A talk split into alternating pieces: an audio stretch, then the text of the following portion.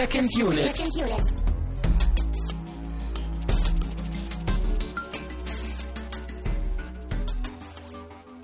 Herzlich willkommen zu einer weiteren Sondersendung von Second Unit. Wir sind, wie ihr alle wisst, ein äh, Podcast von Filmfreunden für Filmfreunde. Und ich bin immer noch Christian Steiner und bei mir ist immer noch und schon wieder und für alle Ewigkeiten Tamine Mut. Hallo. Hello. Äh, wie man vielleicht hört, aber wir hoffen es mal nicht, ist direkt nebenan bei den Nachbarn irgendwie große Feierei angesagt. Daher auch mein Hello statt Hallo. Das sollte so ein bisschen die Partystimmung ausdrücken. Da bräuchten wir doch so Tröten. Ja, das würde jetzt echt gut passen. Äh, ja, wir hoffen mal, dass man das nicht hört und äh, dieser Fakt lässt vielleicht auch ein wenig auf den heutigen Aufnahmetag zurückschließen, wenn man kombiniert. Ähm, aber Lass mich raten, es ist Montagmorgen. 8 Uhr, richtig. Nein, äh, wir sind ja nicht hier, um zu feiern. Im Gegenteil, wir sind hier, um ernsthaft zu Ja, diskutieren. hier wird harte Arbeit vollbracht. Genau, das noch nach Feierabend quasi.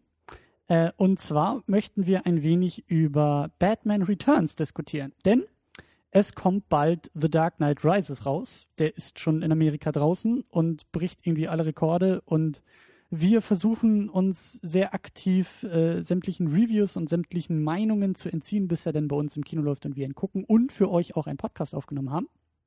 Aber als Vorbereitung dachten wir, das hat bei Spider-Man schon ganz gut geklappt, mal ein wenig äh, im Archiv zu wühlen und mal die alten, in Anführungszeichen, alten Filme zu gucken. Deshalb äh, haben wir heute Batman Returns geguckt. Das ist der zweite Film von äh, Burton. Der Film ist von 92, hatten wir vorhin nachgeguckt. Mhm.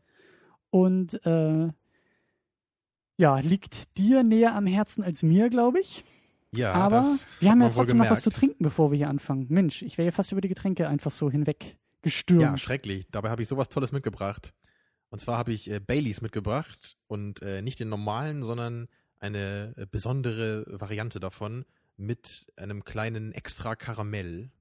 Genau. Und warum trinken wir Baileys? Weil äh, wir festgestellt haben, dass Batman eigentlich ganz gut zu einem Whisky passt. Deswegen werden wir auch äh, übermorgen zu The Dark Knight einen schönen Whisky trinken. Ähm, und Baileys ist ja Whisky und Milch, Karamell, süßliche Variante. Und da dachten wir, das passt eigentlich ganz gut auf die Burton-Filme, weil die Burton-Filme durchaus eine gewisse Schwere und Dunkelheit des Whiskys tragen, aber immer noch so ein bisschen Bonbon und bunt Mhm. sind. Im Grunde alles, was man möchte, in einem Film beziehungsweise Getränk verbunden. Das werden wir ja gleich äh, Mhm. ausdiskutieren, aber lass uns erstmal anstoßen, zumindest auf diese Sendung, auf die Getränke, auf den Film. Prost. Du kennst Baileys oder also ich habe ihn vor Jahrtausenden, glaube ich, mal probiert. Ja, ich kenne Baileys. Ähm, es ist bei mir auch schon ja, ein paar Jährchen her, glaube ich, dass ich den getrunken habe. Liegt aber eigentlich hauptsächlich daran, weil der einfach so teuer ist und ich den deswegen irgendwie nicht so oft kaufen möchte. Aber ich finde den sehr, sehr lecker. Und auch diese neue Variante scheint mir doch äh, recht vielversprechend zu sein. Sehr süß, man schmeckt den Karamell, ähm, was ich gut finde.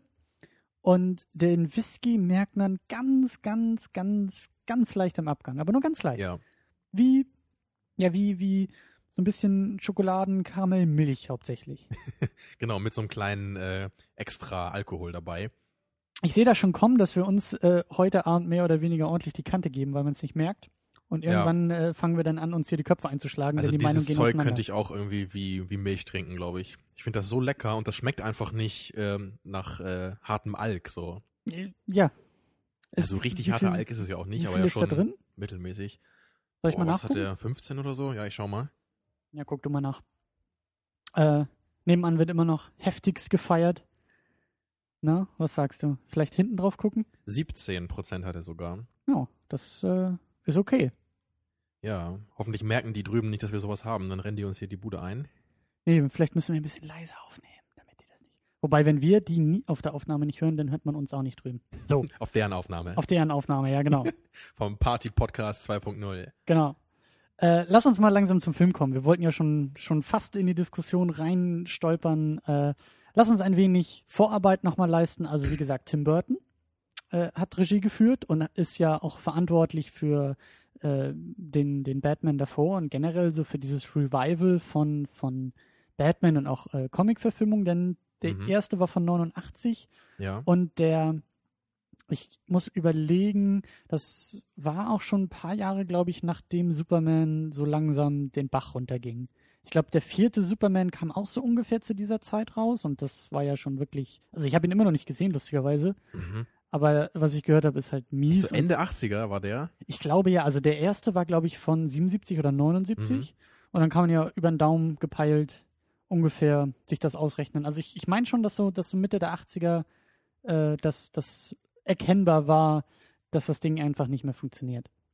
Und Mhm. dann, also deswegen, deswegen auch so ein bisschen äh, die große Leistung von Burton, überhaupt äh, Batman so auf die Leinwand natürlich zu holen, weil es gab davor ja nur diese lustige Adam West äh, Serie.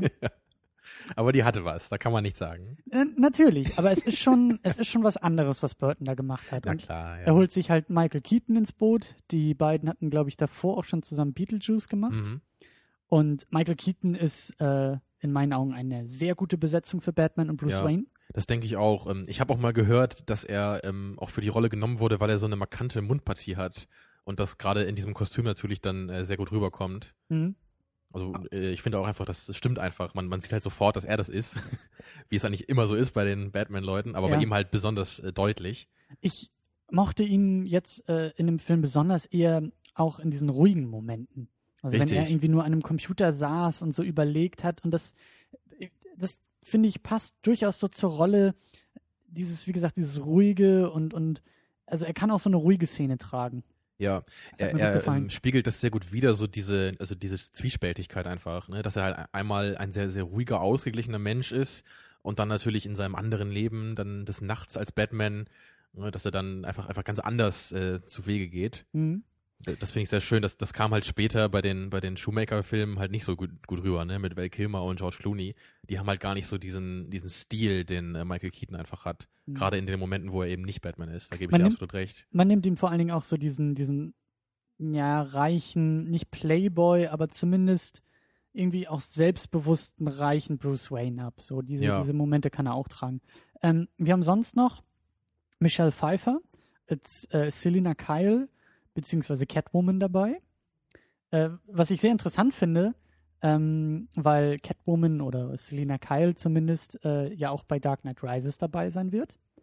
Ähm, da bin ich mal gespannt, ob wir da vielleicht, wenn wir denn den geguckt haben, auch Parallelen zu äh, Michelle Pfeiffer heute ziehen können. Und auch in der Art und Weise, wie Catwoman vielleicht äh, behandelt wird und wurde. Ähm, wir haben Danny DeVito als äh, Oswald. Couplepot. Couplepot, ja. Schrägstrich Oder der Pinguin. Pinguin. Ja, meiner Meinung nach die größte Rolle des Films. Also was, was Make-up angeht, was schauspielerische Leistung angeht Ja. oder Charisma. Ja. Da sticht er für mich ganz deutlich hervor.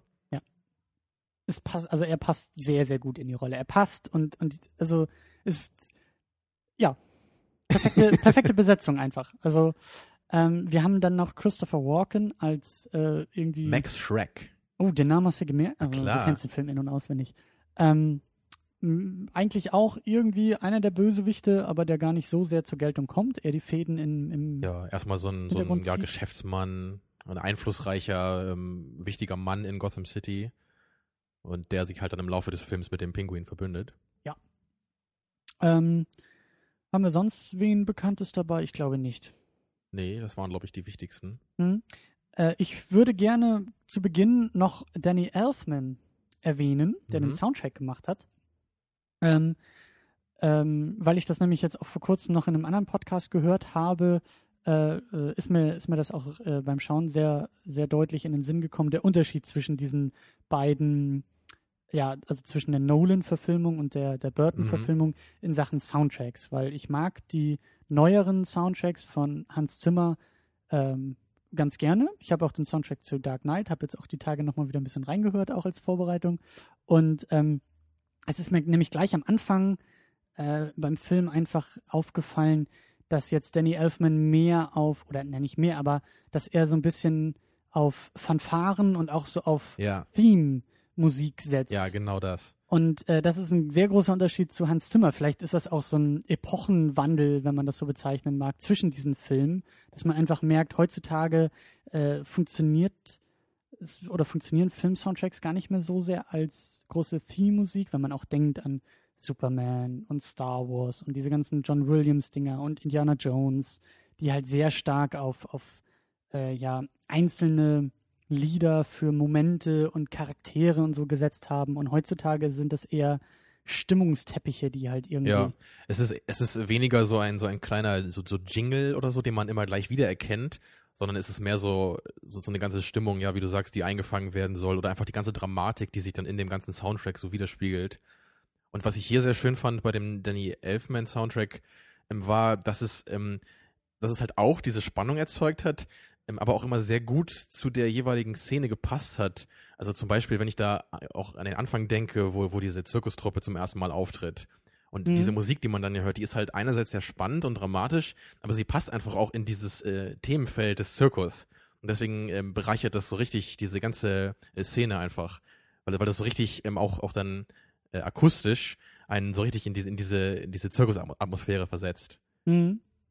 Ich muss auch sagen, ähm, beide Varianten haben was für sich. Also ich äh, mag, wie gesagt, die Hans Zimmer Soundtracks eigentlich auch ganz gerne. Eben weil sie halt eher so, so Stimmung erzeugen, als jetzt so sehr irgendwie so die, die Titelmelodie irgendwie darstellen, wobei das auch in, in so Ansätzen schon auch bei, bei ihm dabei ist. Also Batman hat auch schon so sein, sein, sein Erkennungsding, aber das ist sehr, sehr dezent in so, in so, in so einer Klangkulisse und deutet sich mal hier an, mal da an.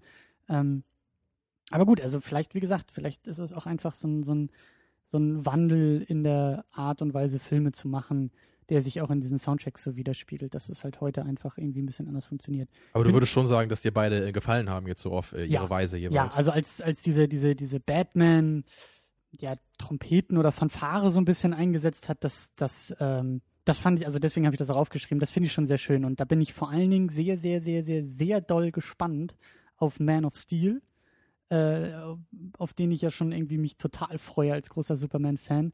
Und weil Hans Zimmer da auch den Soundtrack macht und es ist halt einfach der John Williams Soundtrack zum ersten Superman, diese, diese Erkennungsmelodie von Superman ist einfach, also ist großartig. Also das, das ist, das ist genau das, was ich meine. So, das, das gehört einfach zu diesem Film dazu. Das übersteigt eigentlich auch die Filme.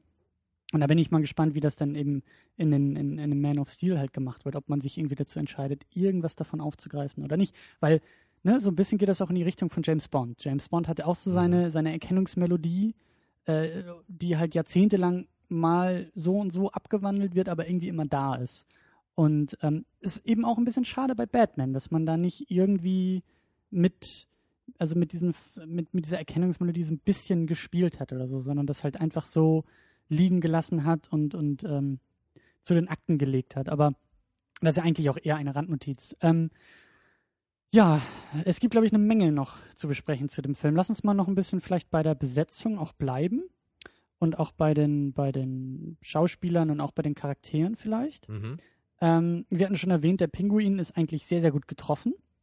Ähm, er bestimmt eigentlich auch schon fast diesen Film als, als Hauptfigur. Das ist vielleicht sogar ein bisschen vergleichbar mit, äh, mit The Dark Knight, wo ja Batman ja. auch schon fast eher eine Nebenrolle einnimmt und der Joker von Heath Ledger, aber da kommen wir wahrscheinlich übermorgen auch noch zu, äh, sehr stark im Vordergrund steht. Und hier, weil der Film fängt mit dem Pinguin an.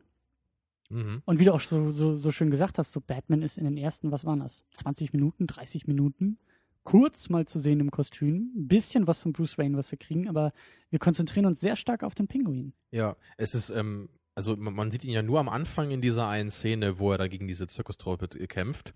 Und äh, der Rest dieser. Du meinst dieses, Batman jetzt? Ja, genau. genau. Und, und der, der Rest dieses ersten Viertels oder so des Films ähm, befasst sich gar nicht nur mit dem Pinguin, also wo er herkommt und äh, einfach führt ihn ein, bringt ihn uns ein bisschen näher, wie er so ist.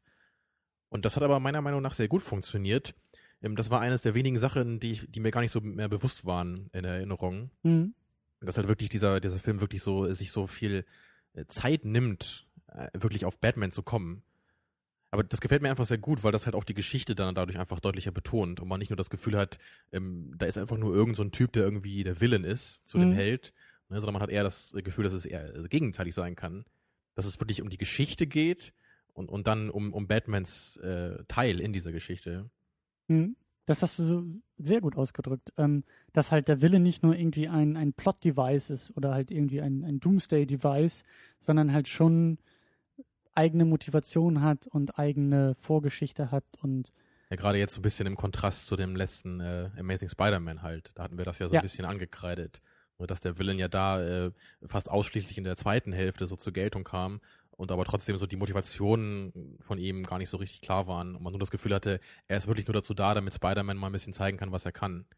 Ich muss auch sagen, ähm, dass jetzt bei Batman Returns der Pinguin zwar diese Rolle einnimmt, aber immer noch so ein bisschen, ähm, wie soll ich sagen, immer noch so ein bisschen mit der Brille der 90er aufgesetzt und auch mit diesen etwas früheren Comic-Verfilmungen versuchen, weil es geht nicht ganz so tief in den Charakter, es ist immer noch relativ einfach gestrickt. Oh, er ist von seinen Eltern verstoßen worden und hat halt so ein bisschen diese Rachegelüste, die auch, das hätte auch mehr nach hinten losgehen können. Ist, glaube ich, das, was ich sagen will. Wie Also, genau meinst du das? Hättest du dir da mehr äh, Charaktertiefe gewünscht oder? Ähm, nein, also ich finde schon, dass es okay so, aber es ist halt, es passt einfach komplett zu diesem, zu diesem Ansatz, den auch Tim Burton gewählt hat, das, äh, das Ganze auch eher ein bisschen locker leichter zu halten. Also es ist halt nicht so, so tiefenpsychologisch und, und todernst und realistisch, ne, was man ja immer bei, bei Nolan sagt, sondern es ist schon ein bisschen, bisschen comichaft leicht ist es schon, ob, ohne dabei halt zu abgedreht und zu äh, ja, eindimensional zu werden. Also das ist schon okay zu sagen, ja, er ist von seinen Eltern verstoßen worden, er ist in einer Kanalisation aufgewachsen, er hat so seine, er hat, er hat Grund, Gotham City zu verabscheuen und zu hassen und sich an der Stadt rächen zu wollen. Und es ist auch ganz, ganz, ganz nett und witzig und interessant, ähm, dass er da so als Bürgermeister kandidiert und sowas alles. Aber es ist halt nicht, also es hätte noch viel, viel ernster sein können, aber dann wäre es ein ganz anderer Film gewesen. Das ja, das, also, also gerade bei den Birdman, äh, Birdman. bei den I am Birdman-Filmen. Birdman. Ja, es gibt Bartman, ne? Bei den Simpsons einmal. Ja, das ist auch jemand anderes. Die habe ich neulich ja. geguckt, vielleicht kam das daher. Ja. Ähm, ja, was ich sagen wollte, ähm, bei den Burton-Filmen, ähm, da, da ist halt dieses Fantasy-Element noch viel stärker vorhanden als, als eben bei Nolan. Bei Ja. Nolan ist es halt nur in der Form vorhanden, dass es äh, diese Superhelden halt gibt, dass es irgendwie Charaktere wie, wie Batman oder den Joker halt gibt. Äh, aber, aber wie sie sich irgendwie verhalten oder wie sie in unserer Welt sind, ist halt nicht mehr so äh, Fantasy-like gestrickt. Und, und das ist halt hier bei Burton der Fall. Und deswegen geht's halt nicht so sehr um, ja, wie du sagst, um, um die Psychologie des Pinguinen, sondern es geht einfach nur um, um seine Motive und um eine äh, interessante, bunte Geschichte um ihn herum. Hm? Und mehr will der Film ja eigentlich auch nicht sein in der Hinsicht. Und das Mhm. macht er meiner Meinung nach sehr, sehr gut. Mir war das nur wichtig zu betonen ähm, beim Pinguin, weil ich die Balance beim Pinguin für gelungen empfinde. Mhm. Aber Catwoman hat mir nicht gefallen. Aha. Da muss ich mal richtig die Keule hier raus, rausholen und mal auf den Tisch hauen. Äh, nee, im Ernst. Also sie, sie, ähm, äh, mehrere Punkte. Ich finde ihre, also ich find's, ich finde diesen, diesen, diesen Wandel, den sie durchlebt. Erstmal vorher Selina Kyle zu sehen und wie sie arbeitet und wie sie lebt und wer sie ist als Person. Dann hat sie diesen Unfall und dann wird sie zur Catwoman. Das finde ich, das finde ich erstmal noch gut. Dass man zumindest, Mhm. ähm, ja, dass, dass, dass da ein Wandel passiert, dass da, dass da überhaupt was mit ihr passiert.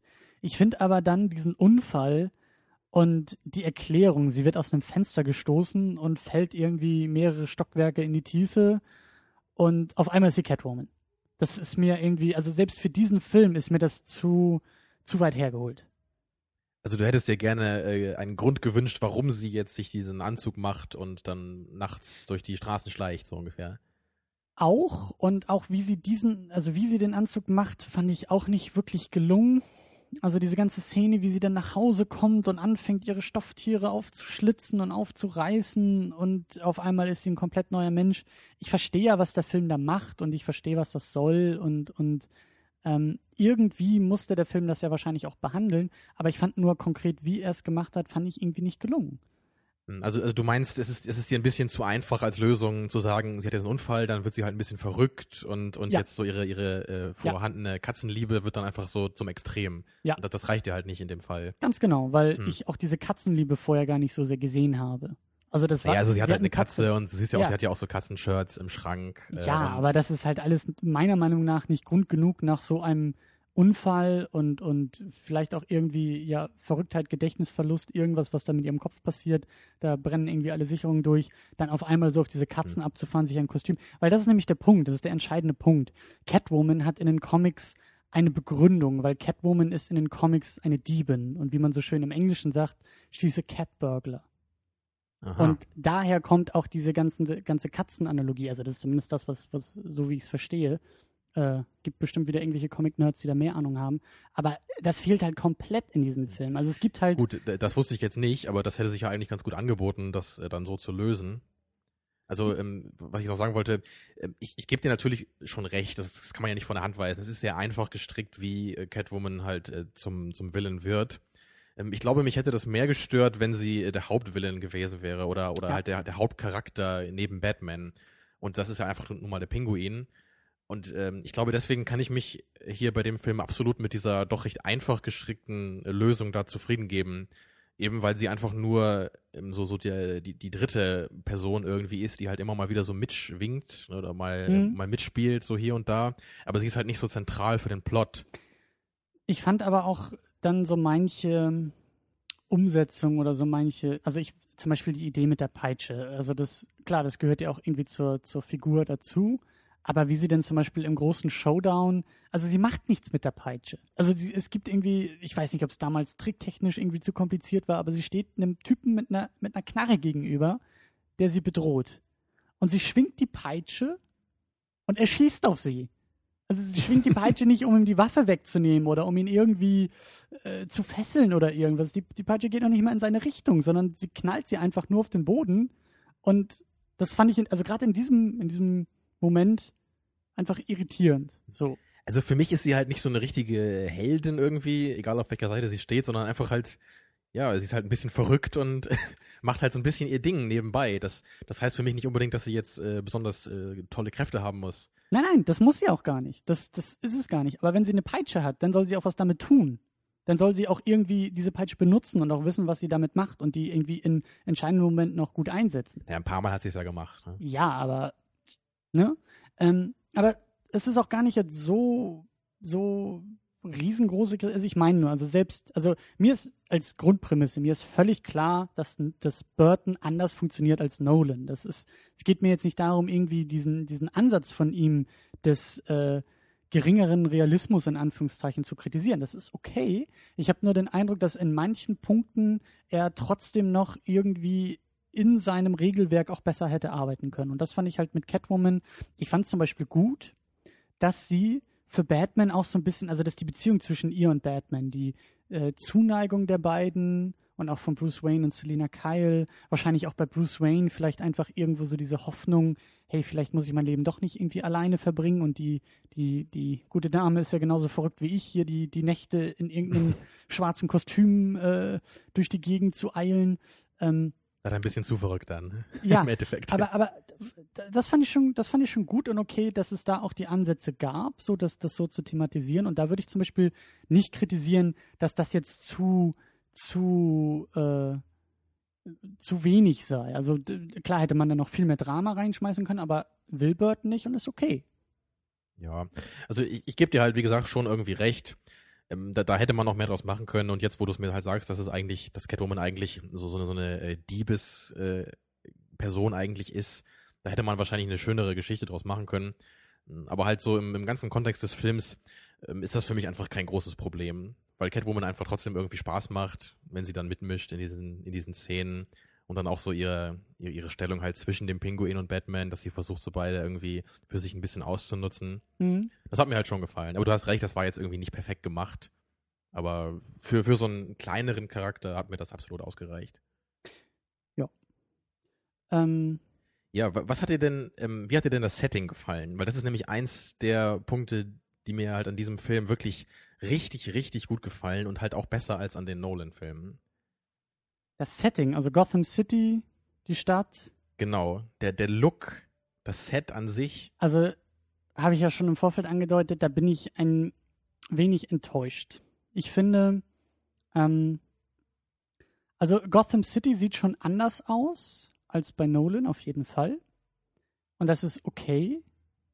Aber ich finde die auch mal wieder, die konkrete Umsetzung ist halt nicht so prickelnd, weil man gerade in den Außenszenen ständig sieht, das ist gerade nur ein Filmset. Das ist gerade irgendwo eine Lagerhalle, eine riesengroße, in der halt irgendwie so ein paar äh, Sets einfach stehen, in der jetzt auch irgendwie das Auto zweimal durch die Gegend fährt und der Schnee ist künstlich. Und das fand ich halt nicht so prickelnd insgesamt. Hm. Also ich, ich finde nämlich, ähm, du, du hast schon recht, man sieht sehr, sehr oft, dass es ein Set ist. Aber ich finde gerade das oft sehr charmant bei dem Film, weil das, das äh, versetzt mich auch richtig so in so eine äh, fantasievolle Stimmung. Also diese ganze Stadt wirkt halt äh, richtig wie, wie, wie halt ein Teil einer Geschichte. Und sie wirkt halt nicht wie bei den Nolan-Filmen einfach wie eine echte Stadt, die halt äh, irgendwie einfach in den USA sein könnte, sondern hier ist es eher so ein, so ein, äh, so ein Fantasiekonstrukt. Weißt du, so eine, so, so eine, eine künstlich erdachte Stadt einfach. Und gerade das gefällt mir halt, halt gut äh, umgesetzt, also es ist halt sehr gut umgesetzt in, in diesen Sets, weil sie halt immer dieses äh, Surreale irgendwie dabei haben. Also ich finde halt nicht, dass es irgendwie billig aussieht oder als hätte man sich nicht genug Mühe gegeben, das zu bauen, sondern es wirkt eher wie so eine, wie mit so einer kindlichen Fantasie gebaut. Das ist ein interessanter Punkt, weil ich finde halt schon, dass es ein bisschen billig wirkt.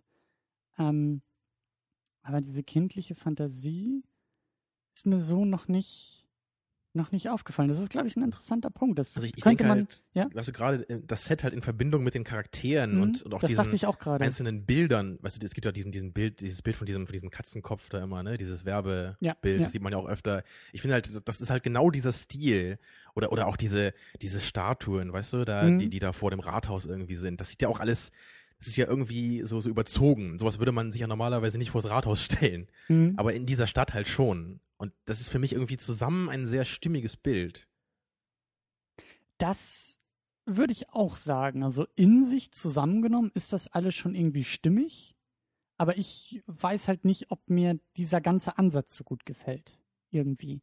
Also die Designs und so ist, ist, ist schon okay und ist schon gut. Also gerade so diese hohen Bauten und so, das, ähm, das ist schon alles okay. Aber wie gesagt, irgendwie ähm, konnte ich mich halt nicht so ganz von diesem Eindruck trennen, dass es dann doch eher ein bisschen billig aussieht und so ein bisschen, ein bisschen nach Spielzeug, Modell. Genau das, das war auch gerade mein, mein, mein Gedanke im Kopf. Und ge- genau das mag ich nun mal so da dran.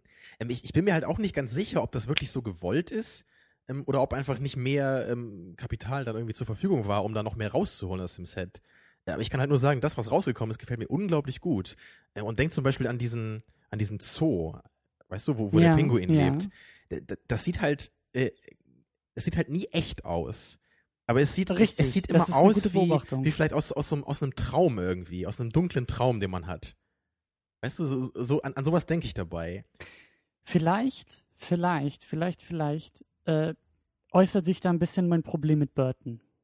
Also ich bin kein großer Tim Burton-Fan und ich glaube auch, dass die Batman-Filme noch ja mir am besten von allem gefallen, was er jemals gemacht hat. Also ich, ich meine gut, so richtig konkret habe ich noch Alice im Wunderland äh, ähm, im Gedächtnis und das hat das, das, der Film hat mir einfach nicht gefallen. Nee, Also mir auch nicht genau, ge auch einfach genau diese ganzen Punkte, so dieses ganze Look and Feel und, und die Designs und, und die Umgebung und so. Und vielleicht ist das so ein bisschen mein Problem. Das schon, wie du sagst, es ist alles stimmig und das hat einfach, vielleicht soll alles auch genauso aussehen, wie es aussieht.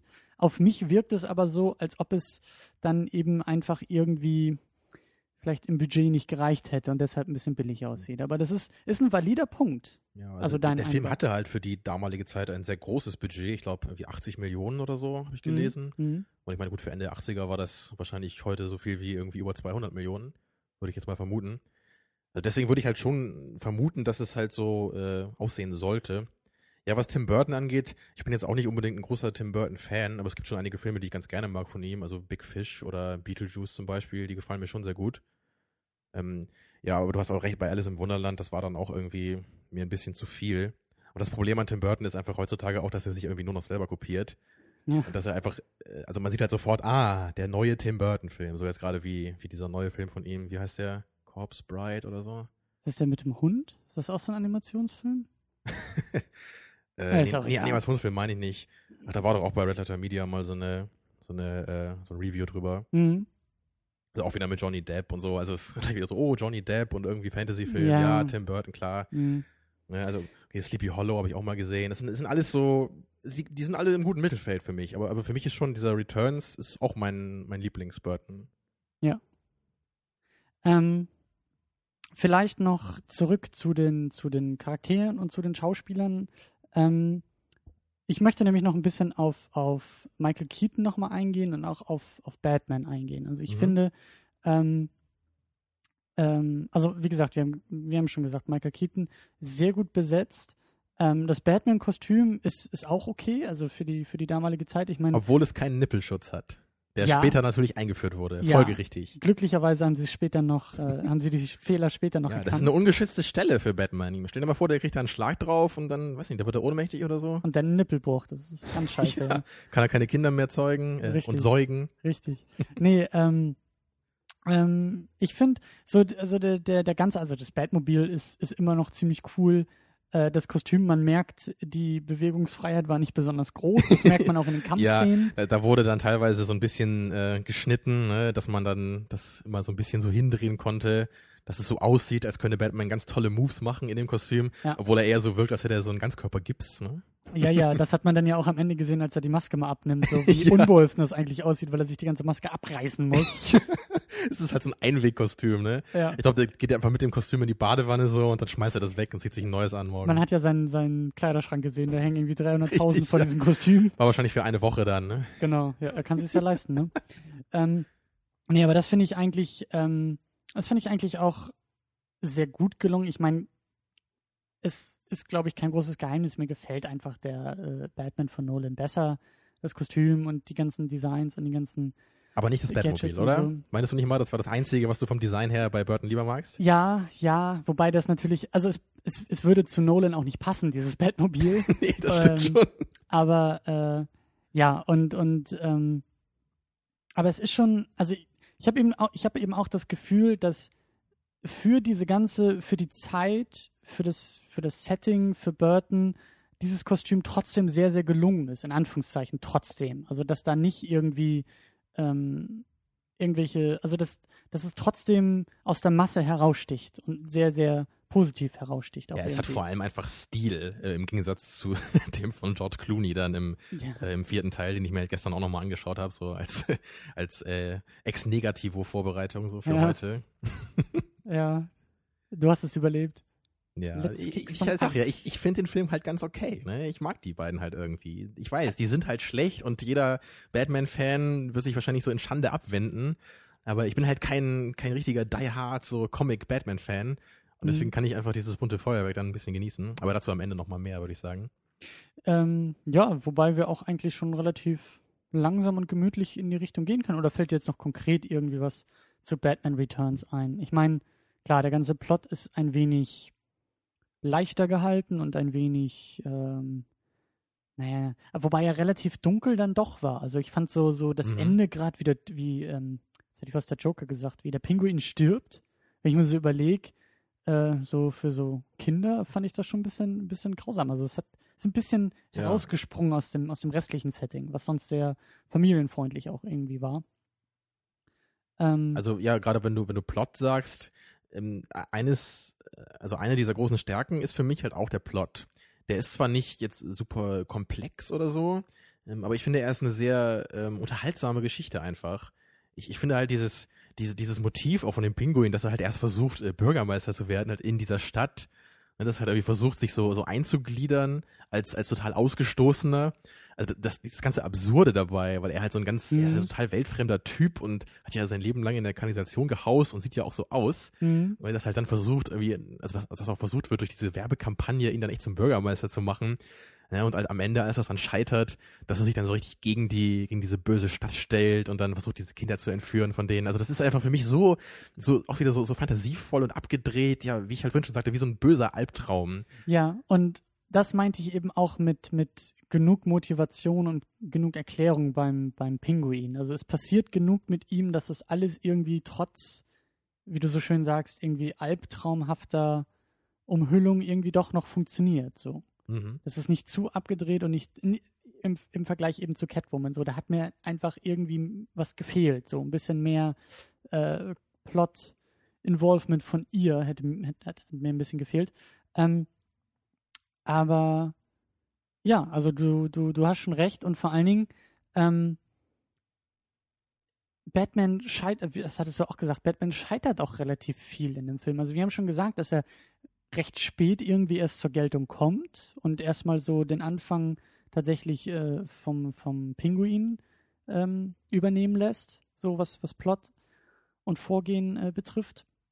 Und trotzdem ist er irgendwie, also die, die, der, der, der Plan vom, vom Pinguin äh, versucht ja wirklich Batman irgendwie äh, zu diskreditieren, in, indem mhm. ja irgendwie das Batmobil gekampert wird. Ja, diese Szene, also ich finde diese Szene so herrlich, wo dann der Pinguin in seinem, äh, in diesem TV-Wagen oder so sitzt, mit so einem kleinen nachgebauten Batmobil, wo er dann drin sitzt und halt das Steuer übernimmt. Ja, aber auch, auch äh, für die Charaktere ist das, also das, da zeigen sich einfach auch sehr deutlich die Unterschiede zu Nolan und Burton, weil man gleich am Anfang eben sieht, dass äh, ne, es passiert halt irgendwie was in der Stadt, es sind ganz viele Verrückte auf den Straßen unterwegs und irgendwelche Explosionen hier und Explosionen da und die Polizei mhm. kommt nicht gegen an und natürlich schalten sie das Licht an und Bruce Wayne sieht es und kommt als Batman, als Retter in der Not und beschützt die Stadt Gotham City, während das natürlich in, in äh, äh bei Nolan ja eher andersrum ist, also besonders bei Dark Knight, so dieses ne, der Held, den die Stadt halt braucht und er nimmt die ganze Schuld auf sich und er will gar nicht der strahlende Retter sein, sondern nur so sein, sein, sein Päckchen tragen. Und ähm, da zeigen sich schon mal so ganz, ganz deutlich die Unterschiede der Herangehensweisen. Aber trotzdem ähm, ist es nicht zu einseitig bei Burton, sondern er erlaubt eben auch solche Teile, äh, dass so ein bisschen an, an, an dem Status von Batman auch irgendwie gerüttelt wird. So? Ja, also er ist halt bei weitem nicht fehlerfrei. Also gut, in der ersten Szene am Anfang, da zeigt er erstmal richtig, was er kann. So gehört sich das ja auch, ne, wenn wir Batman zum ersten Mal sehen. Aber so im Verlauf des Films gibt es ja schon einige Szenen, wo ihm doch mal äh, ein bisschen was passiert. Ja klar, eben wie du sagtest, er lässt halt zu, dass sein Batmobil äh, angegriffen wird von den äh, Schergen des Pinguins und kriegt das halt nur gerade so noch hin. Und dann auch gerade mit Catwoman, da lässt er sich ja auch so ein bisschen äh, an der Nase herumführen. Mhm. Kriegt da schön ihre Krallen in den Bauch oder lässt sich da fast vom Hausdach äh, schmeißen. Da habe ich teilweise schon so ein bisschen an Blade Runner gedacht, weil ich finde es halt bei Blade Runner immer so herrlich, obwohl ich den Film so gerne mag, dass halt Harrison Ford immer der große äh, Blade Runner ist, ja, der beste Polizist aller Zeiten und halt in dem ganzen Film halt immer nur auf die Fresse bekommt und halt eigentlich überhaupt nichts hinkriegt in seinem Polizeijob. Mhm. es ist halt, gut, es ist halt wahrscheinlich auch irgendwie Teil dieser Geschichte, aber es ist halt so herrlich, ne, dass sie halt ihn extra aus dem Ruhestand zurückholen und er halt nichts macht. Mhm. Da hätten sie mal lieber John McClane geholt, der hat den Fall schneller aufgeklärt. Ja, ähm, aber gut. Also so plottechnisch, ich meine, wie gesagt, ne, ist alles eher ein wenig leichter und seichter, aber schreckt halt nicht vor zumindest äh, Andeutung zurück, was so ein bisschen Ernsthaftigkeit auch angeht. Und da kommen wir mhm. vielleicht auch so ein bisschen langsam zu dem, zu dem, zu dem Rauschmeißer eigentlich und zu der etwas mhm. allgemeineren mhm. Frage und Diskussion. Erstmal willst du, glaube ich, noch ein bisschen was zu den anderen beiden Filmen sagen, die danach kamen? Ja, also erstmal ähm, war von vornherein jetzt nicht sofort geplant, dass ähm, Tim Burton jetzt aufhören sollte mit, äh, mit der Batman-Reihe. Also er hatte ja einen, also äh, zwei sehr gute Filme gemacht, die auch gut angekommen sind. Mhm. Und ähm, er sollte auch äh, ursprünglich dann weitermachen, aber dann hat man sich bei Warner Brothers äh, entschieden, äh, dass man in eine familienfreundliche Richtung gehen wollte. Also Weil so, man hat so vorher erfolgreich schon Superman äh, in den Boden gerammt und zugrunde gerichtet. Da dachte man sich, ja, Mensch, Mensch, warum nicht, dass da am Ende noch irgendwie eine erfolgreiche Trilogie überbleibt, ja? Was wirft denn das für ein Licht auf Hollywood? Richtig. ja, das haben sie halt rechtzeitig abgewendet und dann äh, lieber Joel Shoemaker beauftragt. Mhm. Und äh, Michael Keaton sollte ursprünglich trotzdem noch im Projekt bleiben, der hat sich aber geweigert, da mitzumachen, wenn Tim Burton nicht dabei ist. Mhm. Ja. Ja, und dann ist halt das dabei rausgekommen, was wir als Batman und Robin kennen. Mit Val Kilmer, ja. Ja, ähm, achso, äh, und außerdem sollte auch äh, Catwoman eigentlich noch dabei sein bei Batman Forever. Ähm, deswegen wurde halt äh, am Ende von Batman Returns ja auch noch dieser, mhm. dieser eine Shot eingefügt. Das war erst in der Post-Production, wo man ja Catwoman noch einmal so sieht, wie sie dann auf das Batman-Zeichen schaut, äh, mhm. verheißungsvoll. Das hat man dann auch so rein marketingtechnisch einfach sich noch, wollte, man wollte sich diese Tür offen lassen, wie man das kennt. Ja. Und, äh, also eigentlich fand ich, ich fand die Szene auch ein bisschen zu platt, weil schon vorher genug Andeutung ja. da war. So, Bruce Wayne sieht halt einen Schatten von ihr irgendwo in der Gasse und steigt halt aus dem Auto und geht halt dahin und dann findet er eine Katze vor und man denkt sich schon, ja, okay, vielleicht Ja. hat es ja noch. Also das hätte man halt so lassen können, dann wäre es Genau. okay gewesen. Aber so dann echt mit dem Holzhammer so, da sitzt Catwoman. Genau. So, okay, dann ist sie wohl nicht äh, in diesem Stromschlag oder was gestorben. Sie Ja. hat ja noch ein Leben übrig, glaube ich. Ja, gut, sie ist eine Katze, ne? Richtig. Naja, jedenfalls äh, lief dann halt äh, neben den anderen Batman-Filmen immer noch diese, diese Idee, dass man halt einen einzelnen Catwoman-Film machen wollte. Und deswegen kam halt Ernsthaft? Catwoman halt nicht in den äh, Forever mit rein, äh, in den Batman und Robin-Film. Schon Ja, das war halt, ja, das war, seit krass. damals ging das schon los. Der sollte auch ursprünglich mit äh, Michelle Pfeiffer, glaube ich, sogar noch sein. Ja. Aber das hat sich dann irgendwie so lange hingezogen und dann äh, hat man dann, glaube ich, auch noch eine andere Schauspielerin, wollte man erst nehmen und dann am Ende dann doch Halle Berry genommen. Ja, und ich glaube dann 2004 kam dann halt dieser Catwoman-Film raus, den ich, Ich- nie gesehen habe. Ich auch nicht. Der aber wirklich unterirdisch schlecht sein soll. Sie ich hat- ich habe immer, also bei, bei Movie Pilot habe ich immer noch äh, ein paar Mal, also die Leute, die nicht null gegeben haben, sondern zwei, meinten dann immer, ja, aber Halle Berrys Arsch ist halt geil, ne? Ähm, sie hat ja, glaube ich, wenn ich das richtig zusammenkriege, für, ähm, ich weiß gar nicht mehr für welchen Film. Halle Berry hat auf jeden Fall einen Oscar gekriegt vor Catwoman und ist dann mit Catwoman. Bist du sicher, dass es nicht für Catwoman war? Ja, pass auf, äh, die Pointe kommt. Äh, sie hat nämlich für Catwoman die goldene Himbeere bekommen, Oh. die sie persönlich sich auch abgeholt hat und eine Dankesrede gehalten hat. Und wenn ich das richtig in Erinnerung habe, mit ihrem Oscar in der Hand. Hm. Und er hat sich halt für dieses, für dieses Schandwerk von Catwoman bei allen Beteiligten bedankt. Aha. Und äh, also hat das halt komplett durchgezogen. Es gibt wenige Schauspieler, die tatsächlich auch die goldene Himbeere persönlich in Empfang genommen haben. Aber ich muss sagen, das finde ich echt cool. Also jetzt, wo du mir das so erzählst. Von, von ihr, dass ja. sie das ge- Ja, also klar. ähm, ich meine, okay, wenn man halt gerade vorher einen Oscar gewonnen hat, dann kann man sich wahrscheinlich auch das irgendwie so, also kann man sich mit dem Selbstwertgefühl das irgendwie noch äh, vereinbaren, dann die goldene Himbeere abzuholen. ich glaube, das war jetzt auch keine große Überraschung für sie und für alle anderen Beteiligten, dass sie halt. Was? Nicht noch ein Oscar? Ja. Wobei ich den, ohne Scheiß, ich bin ja echt gewillt, den auch nochmal zu gucken. Also eigentlich müsste ich den im äh, DVD-Regal auch nochmal irgendwie. Äh, ähm, Ja, es ist ja Haben. auch ein Superheldenfilm, ne? Also Eben, ich eigentlich kann- gehört der ja mit da rein. Eben, ich kann nicht nur die guten Filme irgendwie im Schrank stehen haben, da müssen irgendwie auch mal die Gurken dazu. Zumindest was Superheldenfilme angeht. Ähm, Ja, Daredevil noch, ne? Fantastic Four. Daredevil soll im Director's Cut wirklich okay sein. ja? Im Director's Cut. Ich weiß auch nicht, was da die Geschichte drumherum ist, ob da Studio oder sonst wer irgendwem äh, reingeredet hat. Ähm, aber der soll, der soll gar nicht mal so schlecht sein. Ich habe den halt nur, glaube ich, mal im Fernsehen nebenbei laufen lassen. Und Ich habe ihn noch nie gesehen. ähm, Ah aber ja, wir sind aber- ja bei Batman. Ja, das nur als kurzer Exkurs. Jedenfalls kam dann halt Batman und Robin in einem ganz neuen, äh, ja, ein ganz neuer, ganz neuer äh, Fashion. Man kann schon fast sagen, dass das so, ein, so, dass das schon fast so die zweite, nein, nicht Trilogie, aber so die zweite Evolution von, von Batman ist. Also, dass Ja. da eigentlich ein Einschnitt sein müsste zwischen Returns und Batman und Robin und äh, Nolan quasi die dritte Variante erst, erst Ja, gemacht ich hat. finde auch, dass man das so sehen sollte, weil die, also die Filme haben ja inhaltlich jetzt auch nicht so viel miteinander zu tun, außer dass halt Batman vorkommt. Mhm. Aber da gibt es ja auch äh, nicht mal irgendwie andere ähm, wie Villains aus den alten Teilen. Gut, der Alfred-Darsteller ist der gleiche und ich glaube, Commissioner Gordon ist auch äh, der gleiche geblieben. Mhm. Aber, aber sonst ähm, sind das einfach neue Villains und äh, ja, ein neuer Batman halt von Val Kilmer gespielt. Ja, also der, der, der dritte, dieser Batman und Robin, der ist ja auch bei den meisten, glaube ich, noch so, so als mittelmäßig noch so akzeptiert. und äh, richtig los geht's ja halt dann echt bei dem, bei dem vierten Teil oder halt bei dem zweiten Shoemaker, den ich halt gestern nochmal geschaut habe. Mit Das ist, ja, äh, Batman- Batman Forever, genau, mit mit Arnold Schwarzenegger, mit Alicia Silverstone als Batgirl Ja, und ja. Uma Thurman ne, als Poison Ivy. Und Jim Carrey war bei Batman und Robin dabei? Genau, da waren Okay. äh, Jim Carrey dabei als The Riddler und Tommy Lee Jones als Two-Face. Stimmt, ja. Ich habe auch gehört, dass äh, besonders bei Batman Forever, äh, dass der wohl auch so, ich meine, dass, dass es bei dem, bei, de, bei dem war, dass der so in die Hose gegangen ist, weil die Firma, wer auch immer das war, die für die Spielzeugfiguren zuständig war, äh, in den Film reinreden konnte. deswegen gibt es so viele verschiedene Kostüme von Batman und Robin und allen Beteiligten, deswegen gibt es so viele Fahrzeuge, weil man, wenn die natürlich im Film vorkommen, besser das Mhm. Zeug als Spielzeug auch an Kinder und jung gebliebene. Ja, da kam ja dann auch dieser Batwing, glaube ich, zum ersten Mal vor. Genau. Ne? Und ich glaube, hier, äh, ich weiß nicht, ob das auch zum ersten Mal war, aber Motorräder waren irgendwie auch dabei. Ich glaube, ich glaube, Robin hat ein Motorrad. Ja, und Batgirl, glaube ich, auch. ja das war ja irgendwie. dann aber im ersten nächsten Film. Achso. Ja, genau, auf jeden Fall, äh, naja, also ist, glaube ich, kein Qualitätsmerkmal, wenn irgendwie die Spielzeugfirma in das Drehbuch äh, reinreden kann. Ja, das äh, zeugt schon mal nicht so von so viel Qualität jetzt irgendwie beim Drehbuchschreiben. Richtig. Aber hey, so funktioniert Hollywood eben auch Ja. teilweise. Sie haben auch Hey, we need a gekriegt- giant spider. Ne? Ja, das ist an dieser Stelle, das werde ich an dieser Stelle auch mal verlinken, dass die Leute wissen, wovon wir reden. Aber ja, ich halte das nicht für unmöglich, dass teilweise so äh, Hollywood funktioniert, ja. Mhm.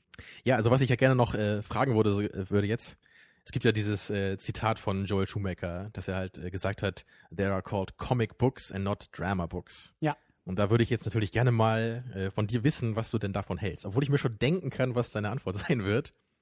Ähm, aber das ist halt, äh, also das Motto gewesen in, in dem dritten und vierten Batman-Film. Ja. Und das äh, kommt halt einfach auch total durch und verdrängt irgendwie alles andere, was halt die Burton-Filme irgendwie ausgezeichnet hat. Ich glaube, das ist, ähm, ich glaube, dieser Satz, ähm, ich, diese beiden Lager, die aufgespalten werden in diesem Satz, die sind, glaube ich, sehr bezeichnend für uns beide. Ich glaube, du bist eher die Fraktion, die sagt, jawohl, Comic Books, und ich bin eher die Fraktion, die sagen würde, nee, nee, nee, Mhm. Drama Books. Ich will das Ja. Drama. Ich Also will, in, in erster Instanz hast du auf jeden Fall recht. Aber ich bin halt jeder, jemand, äh, der halt eher sagt, ich will die Burton-Filme so. Oder das sind meine, meine Lieblinge. Ja. Die sind für mich halt auch äh, Comic, aber die sind halt nicht einfach nur äh, wie so belangloses äh, Feuerwerk, so wie, ja, wie halt okay, äh, Teil 3 und 4, ne? Die okay. ich halt auch, wie gesagt, ich mag sie halt eben genau deswegen, genau wegen dieser Sache, die du halt sagst. Weil sie für mich halt immerhin diesen bunten Comic-Aspekt irgendwie erfüllen. Ja, und ähm, das ist halt so ein bisschen das Ding. Ähm, ich, wie gesagt, ich bin auch nicht der Riesencomic-Experte, aber mein Eindruck ist, dass Batman eigentlich schon zu der Zeit den Wandel längst vollzogen hatte in den Comics. Weg von diesem Comic-bunten hin zu dem sehr ernsten. Besonders mit Watchmen, als der Watchmen-Comic rauskam, das Ding ist halt echt eingeschlagen wie eine Bombe, Mhm. weil ähm, das halt so diese Ernsthaftigkeit und so die, die, das Drama und einfach die Erzählung, die Geschichte sehr ähm, in den Vordergrund gerückt hat in den Comics. Ja, das war sicherlich revolutionär in der Ja. Szene, oder? Ja, und danach sind eben solche Comics dann eben rausgekommen, glaube ich, wenn ich das richtig in Erinnerung habe, sowas wie Batman Year One, wovon sich, äh, also auch so ein bisschen die Origin Story von Batman, die, ähm, äh, da hat sich äh, Nolan sehr stark auch dran orientiert.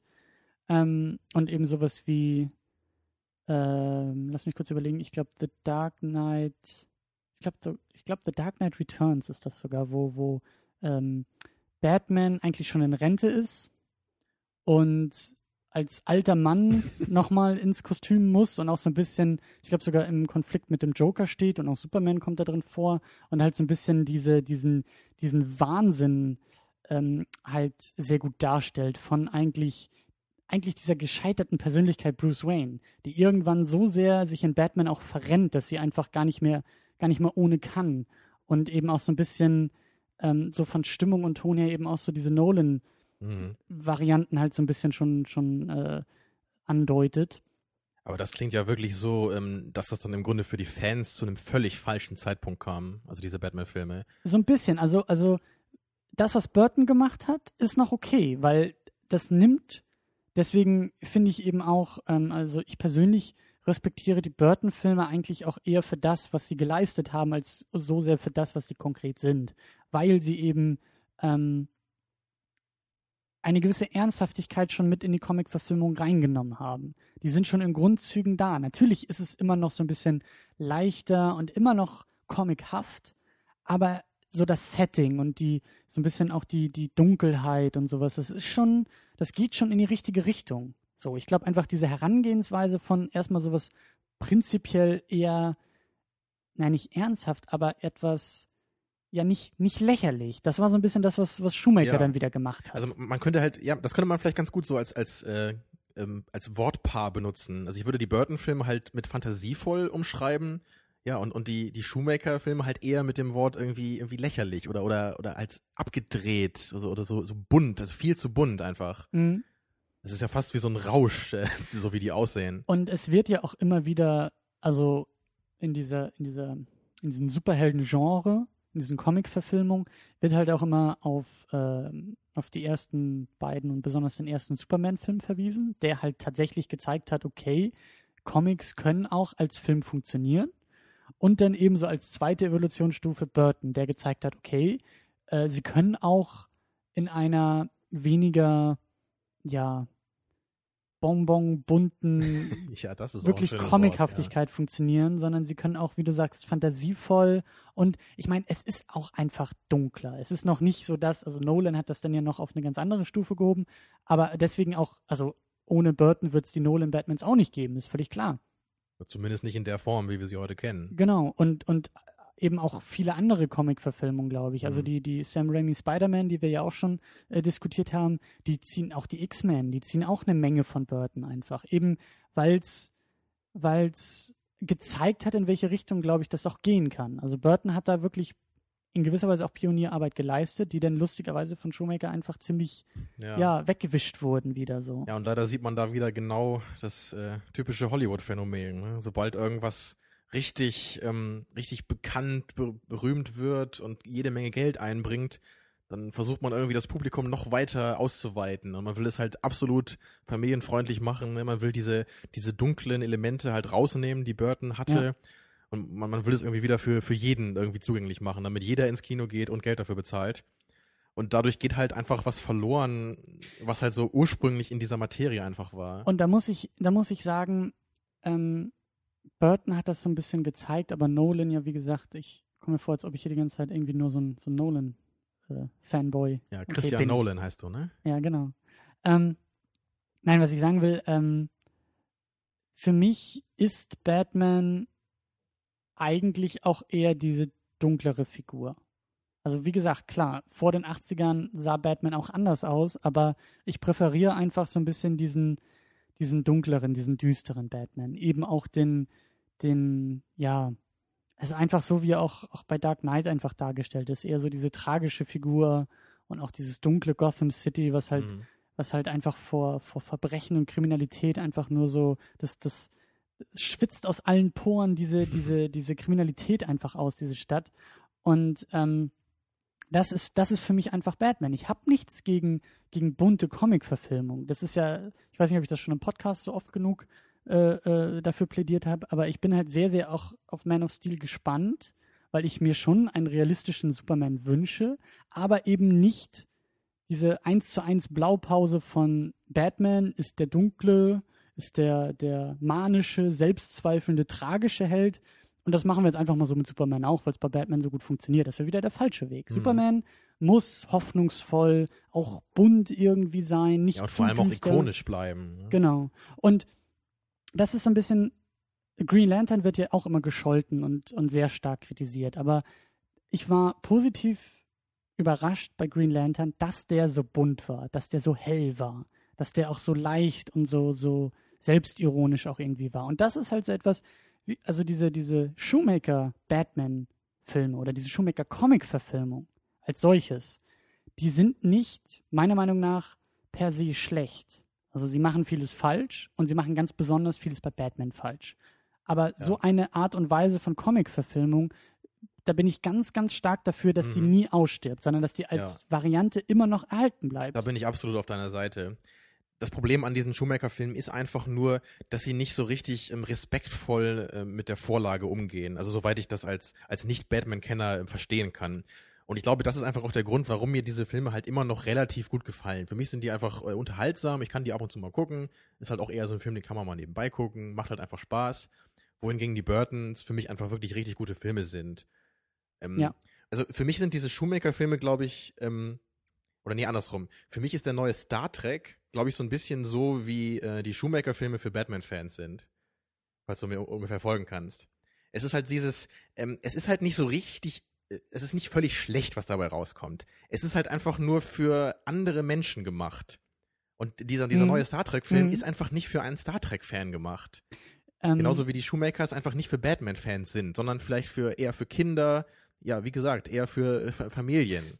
Me- mein, mein Plädoyer wäre bei Shoemaker zu sagen, es ist unglücklich, dass er sich Batman als Vorlage oder als Mhm. Thema für diese Art von Film ausgewählt hat. Und du würdest wahrscheinlich bei Star Trek auch genauso vorgehen, zu sagen, als Film, als Science-Fiction-Film Mhm. ist das okay, aber leider steht Star Trek drauf. Und leider sind diese ganzen Figuren dabei, die du so gar nicht sehen willst. Genau. Es ist so dieses, man versucht dann äh, irgendwie künstlich äh, das halt an die alten Star Trek-Filme zu binden. Und das ist halt eben der Punkt, der für mich nicht funktioniert. Wenn man wirklich versucht hätte, einfach diesen Film irgendwie ganz für sich stehen zu lassen, Das, ja, dann hätte es funktionieren können. das finde ich gerade super interessant, weil das ist manchmal bei Videospielen der Fall. Dass halt so Spiele als Prototypen oder die Entwicklung erstmal anfangen, also in irgendeiner Form, und dann merkt irgendwie der Publisher, oh Moment mal, das passt ja irgendwie zu unserer Marke XYZ. Oder das passt irgendwie zu dem, was wir hier seit fünf Jahren in der Schublade liegen haben und schon gar nicht mehr benutzen. Wenn wir jetzt dieses Spiel nehmen und diesen Namen darauf klatschen, dann sprechen wir ganz viele Leute auf einmal an. Und dann hast du auch solche Probleme von, ja, Moment mal, also jetzt steht dieser Name drauf, aber das Spiel als solches passt gar nicht zum Namen Ja. oder andersrum. Und ähm, ich kann mir gut vorstellen, dass es, dass es bei Filmen, also dass es so ein, zumindest ein Problem auch bei Filmen ist, auch egal, ob es jetzt bei Ja. dem neuen Star Trek der Fall ist oder, oder eben auch bei diesen Schumacher Batman-Filmen, ähm, dass man manchmal sich vielleicht auch einfach irgendwie, naja, dass es manchmal dann so dieses, ja, dass die Excel-Tabelle da irgendwie so mit hineinspielt und dass man merkt so, okay, da steht jetzt der Name drauf oder da ist jetzt irgendwie das und das äh, mit drin, obwohl es da gar nicht reingehört, aber man merkt so, weil es da drin ist, verkauft sich der Film besser oder soll er sich besser Ja. verkaufen oder so. Mensch, was unsere Kultur alles hervorbringen könnte, wenn sie nicht so von diesen kapitalistischen Giften durchzogen wäre. Naja, ich meine, das ist dann halt eben auch Hollywood. Also man kann sich ja auch ähm, durchaus mit anderen äh, Filmschulen und Filmarten und so auseinandersetzen. Also ich finde es per se jetzt nicht, nicht schlimm, so, auch manchmal wie Hollywood funktioniert. Ich finde es halt dann manchmal in den konkreten Fällen eher zweifelhaft und vor allen Dingen auch so, also mich, mich wundert das manchmal einfach nur so ein bisschen. Also diese Shoemaker-Geschichte, ich meine, vielleicht liegt das auch irgendwie so mit, mit dem zeitlichen Abstand, aber wer zum Teufel hat überhaupt, wer hat gedacht, dass das überhaupt funktionieren kann, sowas?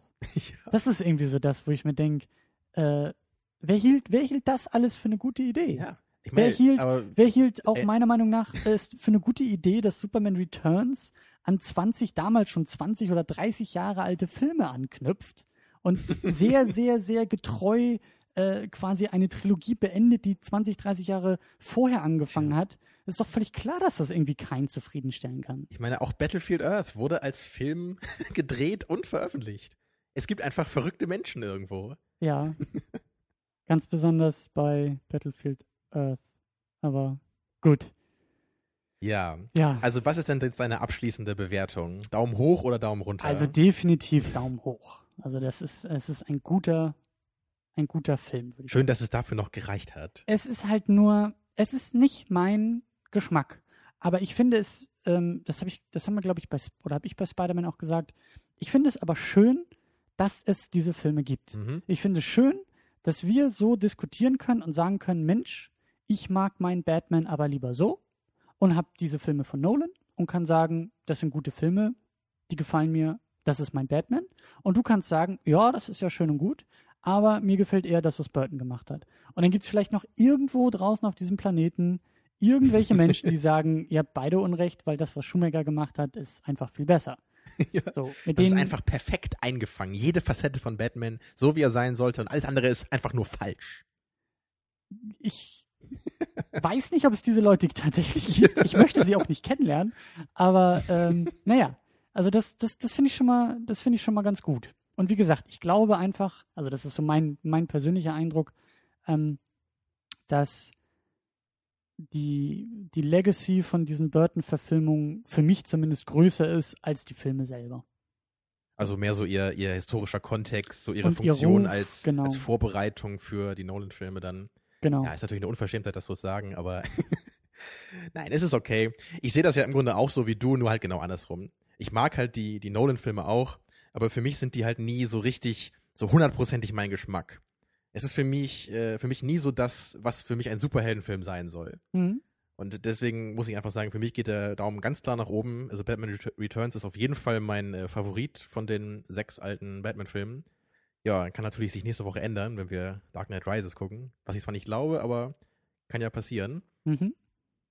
Deswegen, also ich bin halt wirklich ähm, sehr zufrieden mit dem Film. Ja, ich habe ein paar kleine Sachen auszusetzen, aber die, die Sachen, die mir nicht gefallen, sind eigentlich alle nur, nur so von, also von so geringer Bedeutung, dass sie irgendwie so das gesamte Bild mit dieser tollen, fantasievollen, so Traumatmosphäre irgendwie nicht äh, trüben können bei mir.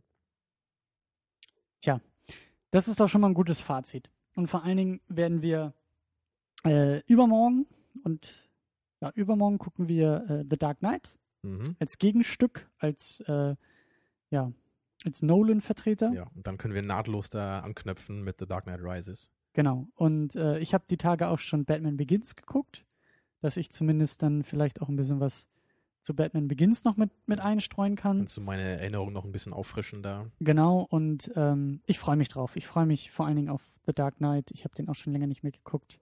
Und ähm, naja, und dann haben wir, glaube ich, so die andere Seite der Medaille. Mhm. Und äh, ja, bis dahin gibt es eigentlich auch nicht mehr viel zu sagen, außer dass wir uns natürlich freuen, wenn ihr wieder dabei seid und äh, einen schönen Abend zu wünschen. Ja, auch von mir. Schlaft schön. Tschüss.